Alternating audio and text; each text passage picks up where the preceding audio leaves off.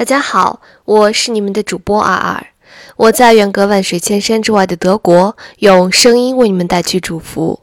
本期内容的主题是洛克菲勒留给儿子的三十八封信。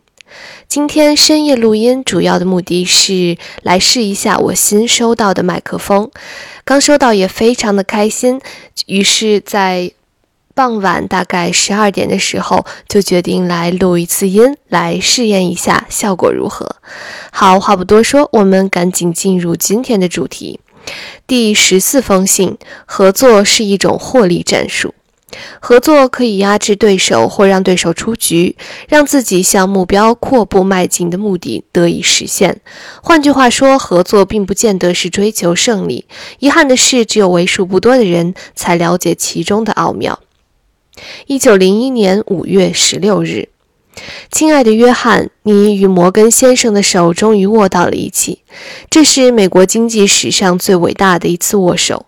我相信后人一定会慷慨记住这一伟大的时刻。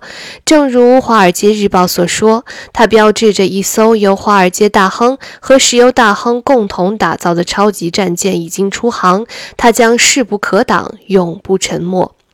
约翰，你知道这叫什么吗？这就是合作的力量。合作在那些妄自尊大的人眼里，它或许是件软弱或可耻的事情，但在我看来，合作永远是聪明的选择，前提是必须对我有利。现在，我很想让你知道这样的事实：对我今天所成就的伟业，我很愿意将其归功于三大力量的支持。第一支力量来自于按规则行事，它能让企业得以持续性经营；第二支力量来自于残酷无情的竞争，它会让每次的竞争更趋于完美；第三支力量则来自于合作，它可以让我在合作中取得利益，捞得好处。我之所以能够跑在竞争者的前面，就在于我擅长走捷径，与人合作。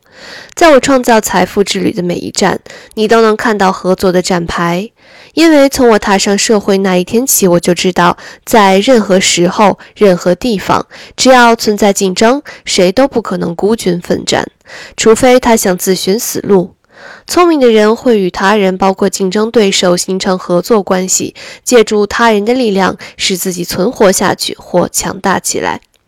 当然，我可以做出一个假设：如果我们不与摩根先生联手，这个假设很有可能成为现实，我们双方就很可能会拼个两败俱伤，而我们的对手卡内基先生则会从中坐收渔利，让他在钢铁行业始终以一枝独秀的姿态继续下去。但现在，卡内基先生一定要捶胸顿足了。想想看，谁会在对手蚕食自己领地的时候还能泰然自若呢？除非他是躺在坟墓里的死人。合作可以压制对手或让对手出局，让自己向目标阔步迈进得以实现。换句话说，合作并不见得是追求胜利。遗憾的是，只有为数不多的人才了解其中的奥妙。但是，合作并不等同于友谊、爱情和婚姻。合作的目的不是去经营情感，而是要捞到利益和好处。我们应该知道，成功有赖于他人的支持和合作。我们的理想与我们自己之间有一道鸿沟，要想跨越这道鸿沟，必须依靠别人的支持与合作。当然。我也不会拒绝与生意伙伴建立友谊。我相信建立在生意上的友谊远胜过建立在友谊上的生意。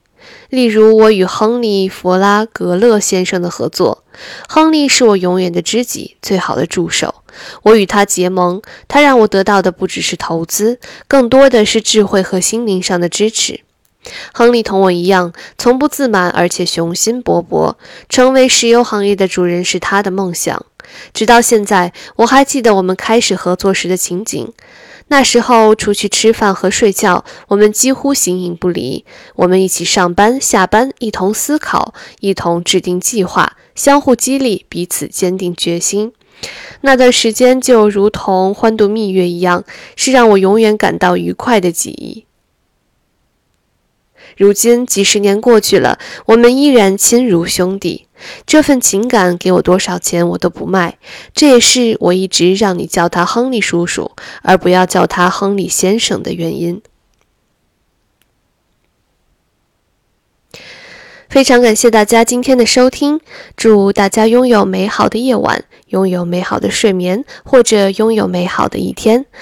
感谢大家的收听，我是你们的主播阿尔，我在远隔万水千山之外的德国，用声音为你们带去祝福。